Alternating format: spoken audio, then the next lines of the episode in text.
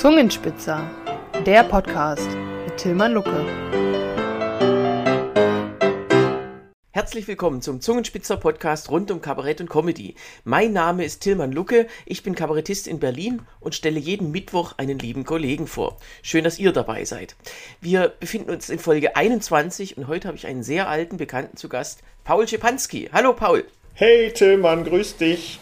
Grüß dich. Laut Selbstbezeichnung heißt du Thomas Paul Schepanski und ich wollte dich schon immer mal fragen, warum hast du einen ersten Vornamen, während alle anderen einen zweiten haben?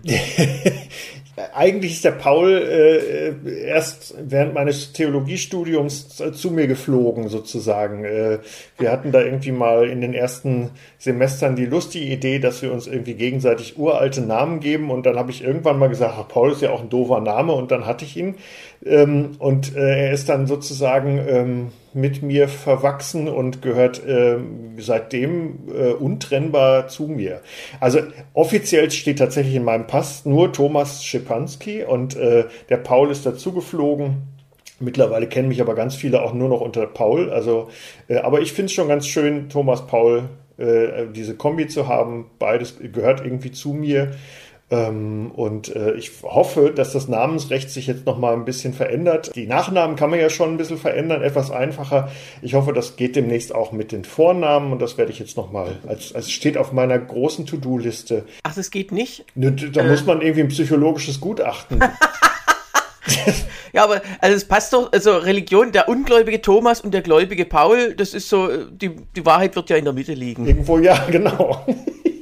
Künstler und Ordensname, das gibt's ja. Also oder Ordensname. Nee, umgekehrt. Ordens ist ja wichtiger und dann kommt Künstlername. Das kann man. Aber manche Ordensleute sind ja auch irgendwie Künstler oder so. Ja, du gehörst zur langen Reihe der äh, Kabarettisten, die ich interviewt habe, die äh, Theologie studiert haben. Das ist auch irgendwie für mich äh, sehr seltsam, aber äh, wie, wie kam es denn bei dir dazu? Also ich habe ja erst Realschule gemacht, so äh, ähm, das war auch ganz gut so, dass ich erst irgendwie ein bisschen äh, Zeit hatte, mich zu entwickeln. Und dann ähm, habe ich erstmal überlegt, ja, was mache ich denn irgendwie? Und dann kam, na gut, dann mache ich halt vielleicht noch Abi. So kurz vor dem Abi habe ich angefangen, als Organist und, und Chorleiter zu arbeiten. Von daher hatte ich da immer schon eine große Affinität dazu und bin dann bei einer Einführung eines Vikars bei uns in der Kirchengemeinde habe ich dann irgendwie gespielt und dann meinte eine Dame, die ich ganz gut kannte, so, das wäre doch auch was für dich, so Theologie. Und ich so, was? Trauen Sie mir das zu? Und sie so, ja, natürlich. Und dann war irgendwie plötzlich diese Idee geboren. Da habe ich dann angefangen zu studieren. Mhm. Aber dann ja, irgendwann so gab es den Moment, wo ich dachte so, ach nee, lieber nicht. Und dann habe ich es sein gelassen. Ja, und dann, äh, äh, das Studium war ja auch in anderer Weise prägend. Jetzt kommen wir zum, äh, ja, zum Zweck dieses Podcasts hier. Äh, du hast Studentenkabarett gemacht. Und jetzt darf ich mal eine kleine Geschichte erzählen, wie, wie ich dich kennengelernt habe. Du bist, du bist ja, sagen wir mal, eine große Nummer bei dem äh, Studentenkabarett-Festival in Cottbus. Oder damals hieß es offiziell Kabaretttreffen der Studiosi. Und das war 2008, meine erste Teilnahme. Und ähm, äh, da war ich bei der Eröffnungsgala im Staatstheater, ganz toll und ganz groß. Ähm, und ich fand es unheimlich witzig, dass nicht nur da äh, auftretende Kollegen waren, sondern eben auch zwei Muppet-Opas in dem Rang rechts oben saßen und runtergepöbelt haben. Ganz total echt, als, als ob es die echten Figuren wären. Und ähm, ja, dann saßen wir hinterher zusammen und ich habe zu einem, der neben mir saß, gesagt, also das fand ich ja am allerbesten, die Waldorf und Stettler. Äh, und dann sagtest du, äh, Dankeschön, das war ich. Also du warst einer, du warst Stettler. Ja. Und ähm, ja, seitdem kennen wir uns und äh, äh, es ist ja, äh, du moderierst ja da eigentlich immer diese äh, Festivalabende und gelegentlich gibt es halt auch so kleine Verkleidungsauftritte, die so ein bisschen ähm, noch was ganz Besonderes sind. Genau. Ja, wir, wir versuchen natürlich immer bei diesem Festival auch immer ein paar kleine Highlights noch zusätzlich zu den ganz großen Highlights, die äh, ja, die die Kolleginnen und Kollegen da nach Cottbus bringen, zu setzen. Und da sind dann solche Geschichten wie Waldorf und Stettler oder wie hießen sie noch, Margot und Ma, äh, Maria Hellwig, äh, die beiden haben auch mal äh, im Dirndl gesteckt und dahinter, also in diesem Dirndl, in einem dieser Dirndl steckte ich und mein lieber Kollege Erik Franzke, mit dem ich auch diesen äh, Waldorf und Stettler gemacht habe. Oder äh, Village People, wo du ja auch sogar im Matrosenanzug über die Bühne gehüpft bist. Das war auch sehr. Ja, aber also du kamst zum Studentenkabarett äh, ja Mitte der 90er Jahre. Du hast es ja einfach äh, dann angefangen bei, während des Studiums. Genau, ich habe äh, also nach dem, also während des Zivildienstes schon ähm, die ersten Kabaretterfahrungen gemacht. Da habe ich so eine, nee, zwei sogenannte Rüstzeiten mitgemacht. Das war irgendwie damals so eine Möglichkeit, um mal so Fortbildungen außerhalb des äh, Zivildienstalltags zu machen. Und da habe ich mich dann mit dem Thema ähm, Kabarett beschäftigt. Und da habe ich einen Kollegen kennengelernt, mit dem ich dann in Siegen eine Kabaretttruppe gegründet habe, der Guido Müller. Äh, und so bin ich zum ja, also dann, genau, dann habe ich erstmal in dieser Truppe gespielt und dann habe ich 95 mein erstes eigenes Solo-Programm geschrieben. Äh, in der ziemlichen Theologie-Studierenden-Krise, wo ich dann auch beschlossen habe, äh, das Studium sein zu lassen und habe dann irgendwie das erste Kabarettprogramm geschrieben.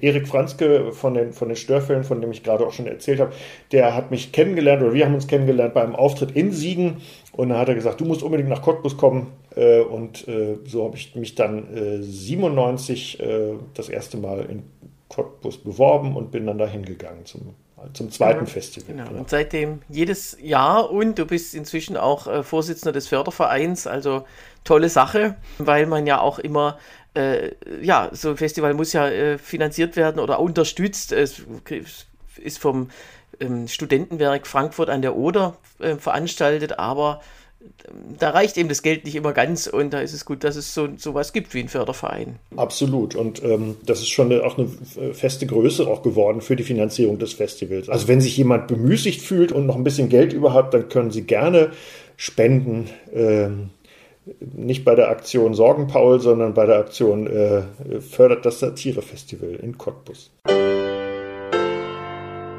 Alles schon erlebt. Was hast du denn mal erlebt? Lustigen Anekdoten, äh, äh, missliche Situationen oder so, da gibt es einige, aber also die, das, was sich am meisten eingebrannt hat, war ein Auftritt ähm, in Leipzig bei, das war irgendwie so ein Studenten, Studierendenfest äh, ähm, mitten im Sommer. Es war brüllend warm und es war ein Open Air, äh, ein, eine Open Air Veranstaltung.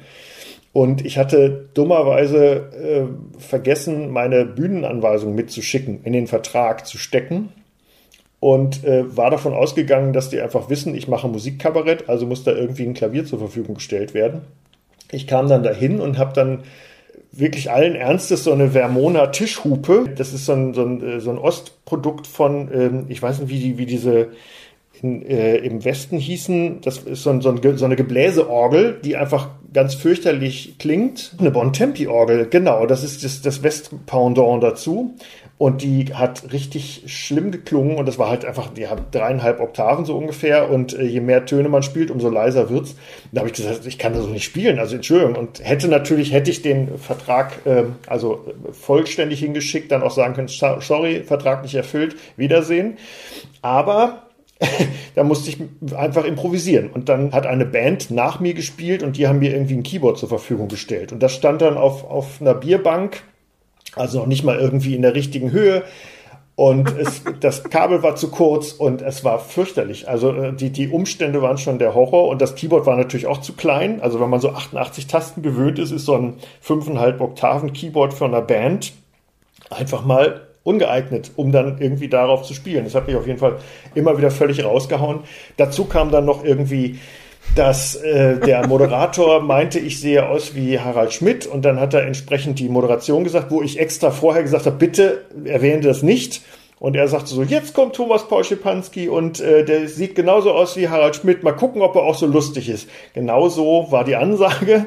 Ähm, es war also fürchterlich. Und dann habe ich diesen Auftritt da irgendwie über die Bühne versucht zu bringen. Und ich war, es hat mich wirklich völlig äh, viel Nerven gekostet. Und ich war sehr ange verpestet, würde ich mal sagen. Es gab noch so eine Art äh, Orchestergraben, also es hat da noch eine Band gespielt äh, danach, die hat so eine Coverband und da, damit man damit man da vorne tanzen kann, war dann so ein 10 Meter Orchestergraben und dann kam erst das Publikum. Und ich kann gut verstehen, dass es immer wieder Bands gibt, die nach Auftritten äh, die ähm, Hotelzimmer verwüsten. Aber dann kommt ja seltsamerweise immer alles zusammen, oder? Also das, da staunt man. Deine letzte Premiere.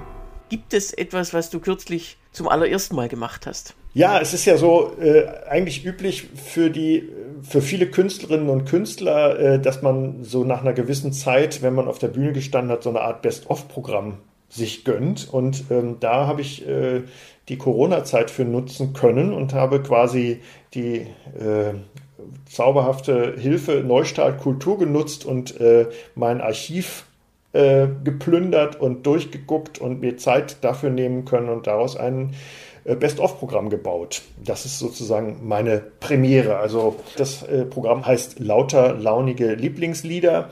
Und ähm, ja, da bin ich jetzt ähm, dabei und äh, versuche es an den Mann und die Frau zu bringen. Da fällt mir ein, Frank Lüdecke hat mal gesagt, also wir Künstler, wir kriegen, wir, wir Kabarettisten, wir kriegen kein Burnout. Bei uns heißt das Best of. Best. ja, das stimmt. Aber das möchte ich dir hiermit nicht unterstellen, sondern äh, ich habe es ja auch gesehen, es ist wirklich, wirklich, es ist, wäre ja auch schade, wenn, wenn man so Lieder von vor 20 Jahren, die aber noch richtig äh, toll sind, du machst ja jetzt kein aktuelles politisches Kabarett, so wie ich, bei mir, bei mir wäre es schwieriger, da abendfüllend was zu finden aus meinen letzten 20 Jahren. Das stimmt. Obwohl, also ich finde es auch toll. Also es war für mich auch an manchen Stellen echt überraschend, weil ich an manche Lieder völlig vergessen hatte. Einige musste ich auch echt sehr hart rekonstruieren. Und bei einigen habe ich jetzt auch erst, äh, nachdem das Programm auch schon steht, auch erst noch äh, ähm, Texte wieder entdeckt, die ich schon vergessen hatte. Also so, was? Das habe ich geschrieben, das ist ja cool. Oder eben auch, oh mein Gott, das habe ich geschrieben, das ist ja fürchterlich. Das bleibt dann gerne in der, Ver in der Versenkung.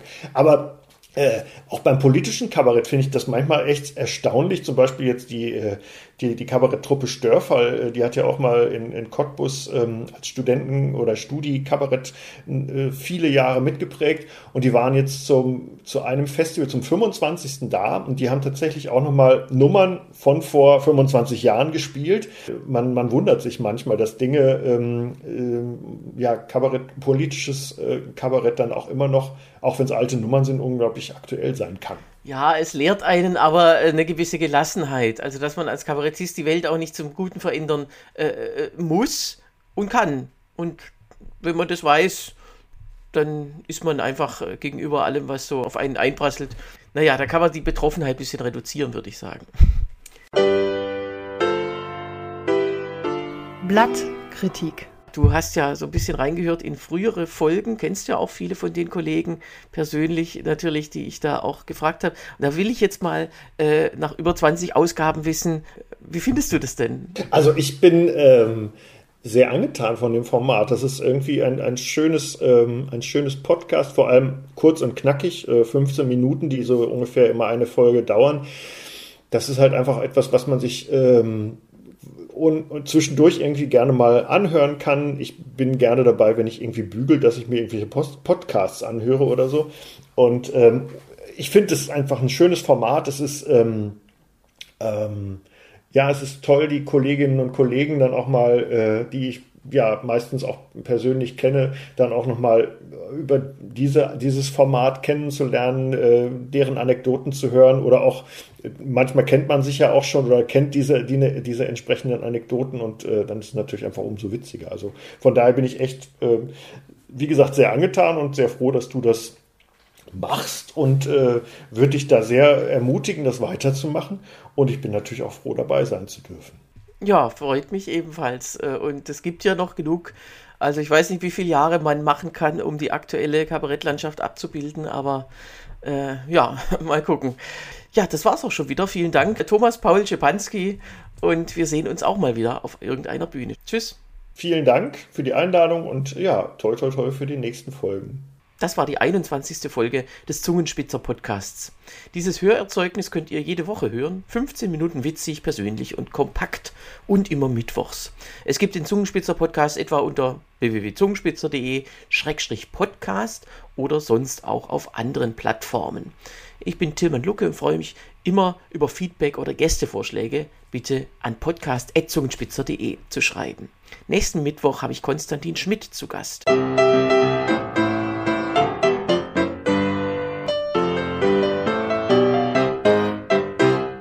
Leider ist diese Folge noch nicht ganz zu Ende, denn es gibt eine traurige Nachricht.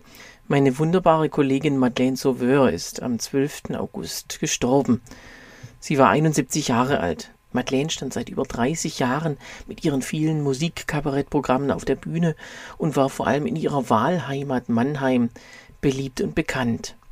Auch beim allerersten Zungenspitzer Festival 2021 ist sie aufgetreten, damals in Waldbach mit dem Programm Lassen Sie mich durch, ich bin Oma.